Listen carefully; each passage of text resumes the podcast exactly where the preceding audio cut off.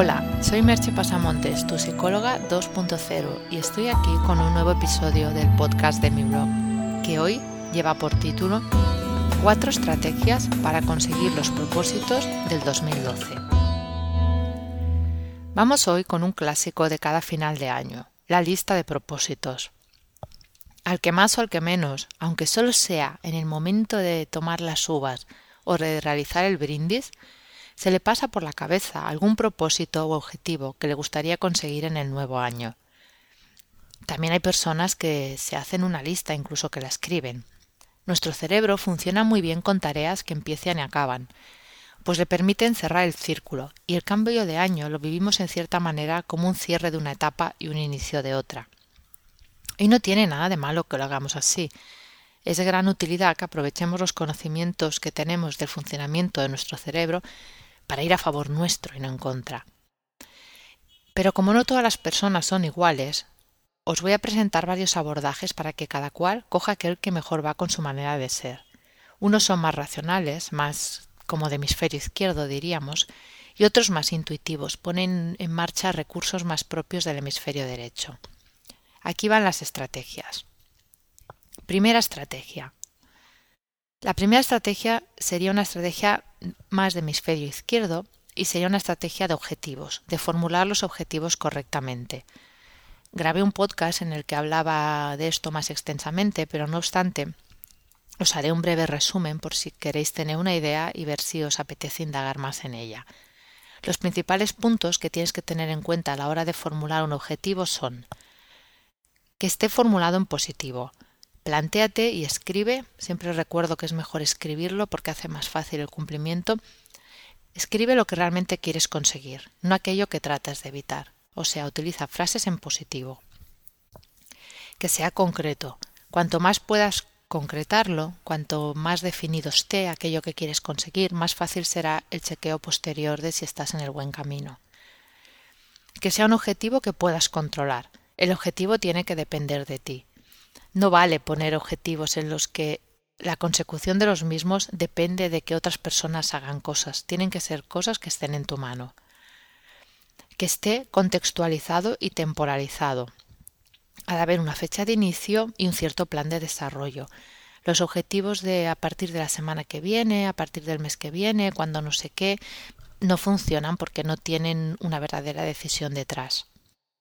Que sea un objetivo ecológico Has de mirar bien cuáles son las consecuencias. No se trata solo de ver en qué te favorece, sino también qué renuncia supone. Y una última cosa que le puedes eh, hacer para acabarlo de redondear es intentar que responda a la pregunta ¿qué gano y qué podría perder haciendo esto? Estos son los pasos de la primera estrategia. Vamos ahora por la segunda estrategia. La segunda estrategia tal vez no es tanto de objetivos como de hábitos, pero muchas veces los propósitos del año nuevo tienen que ver con cambios de hábitos. Y sigo aquí la propuesta de Leo Babauta, que la hace en su blog Zen Habits para el cambio de hábitos. Babauta propone una serie de pasos que son los siguientes. Haz un plan detallado de cuál es el hábito a cambiar. Examina cuál es el estado actual y dónde quieres llegar. Haz esto con bastante detenimiento para realmente saber en qué punto estás. Decide en qué momento del día y durante cuánto tiempo realizarás ese nuevo hábito que te hayas planteado. Escoge solo un hábito para cambiar por vez. Más de uno satura y luego suele no cumplirse. Si te pones tres o cuatro cosas para cambiar a la vez, seguramente acabarás no haciendo ninguna. Y además empieza por poco. Si se trata de algo que requiere un tiempo, pon, por ejemplo, cinco minutos al día y luego ya lo irás incrementando. Cuando lo hayas conseguido, sigue haciéndolo durante un periodo más o menos de cuatro a seis semanas. Hay que darle tiempo al hábito para que se consolide y sea de verdad un hábito, algo que funciona por sí solo. Busca feedback positivo. Si puede ser, inicia ese cambio con alguien más. Es como cuando empiezas a ir al gimnasio con un amigo. Os podéis reforzar mutuamente. Reporta tus avances diariamente. Esto puedes hacerlo en Twitter, Facebook o en alguna otra red social que a ti te apetezca. El hecho de compartirlo con otros fortalece tu compromiso. Y durante el camino haz los ajustes que sean necesarios para conseguirlo. Tal vez tu planificación inicial no fue realista. Ajústala sin abandonar por ello el objetivo de cambio.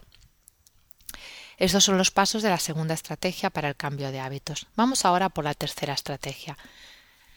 Es un abordaje algo menos racional que los anteriores y de hecho ya lo planteé el año pasado en el último post del año, que también está grabado en podcast, que serían cuatro pasos para el éxito.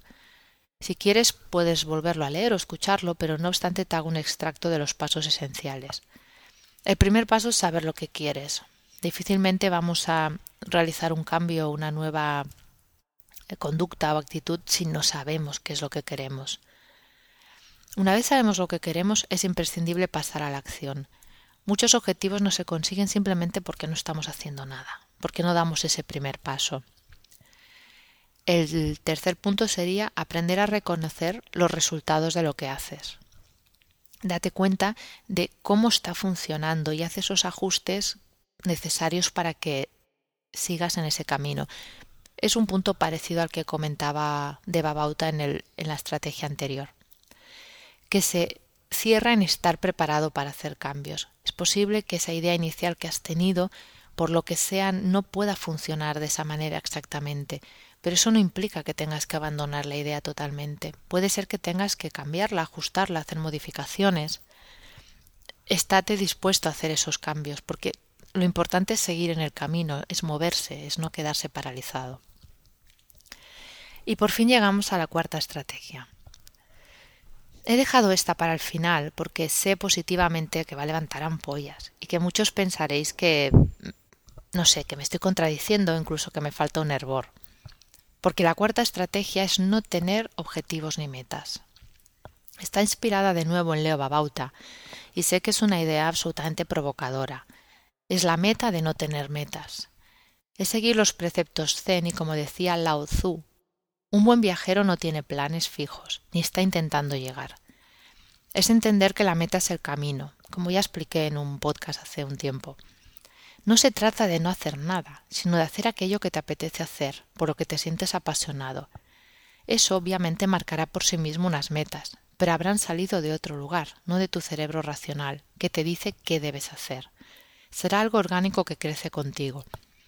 Acabarás haciendo cosas, seguramente un montón de ellas, pero no por obligación, no porque lo escribiste en una lista, sino simplemente porque de verdad te apetecía hacerlo. Se terminará la procrastinación, porque no hay tareas que tengas que cumplir aunque no te apetezca hacerlas.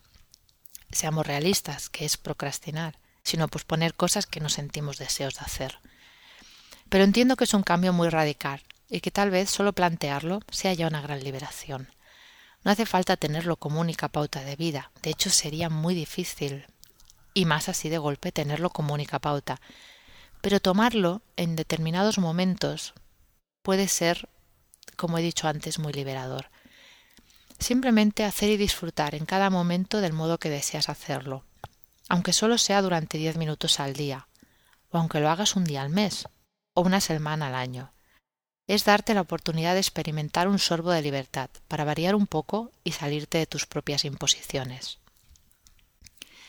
Espero que con este abanico de opciones encuentres la que mejor encaja en tu manera de hacer, o tal vez que descubras que la que mejor te va no era la que tú te pensabas y te plantees hacer las cosas de otra manera. En cualquier caso, te deseo un año lleno de experiencias y aprendizajes y de muchos momentos vividos en el aquí y ahora, Recuerda lo que dijo el sabio. Si no es aquí, ¿dónde? Si no es ahora, ¿cuándo?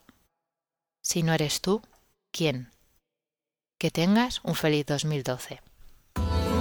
Si requieres de mi ayuda para tu vida personal o profesional, contacta conmigo por email en agendamerche.gmail.com o por teléfono en el 664 436 969. Hasta aquí el podcast de hoy y nos escuchamos en el próximo podcast. Bye bye.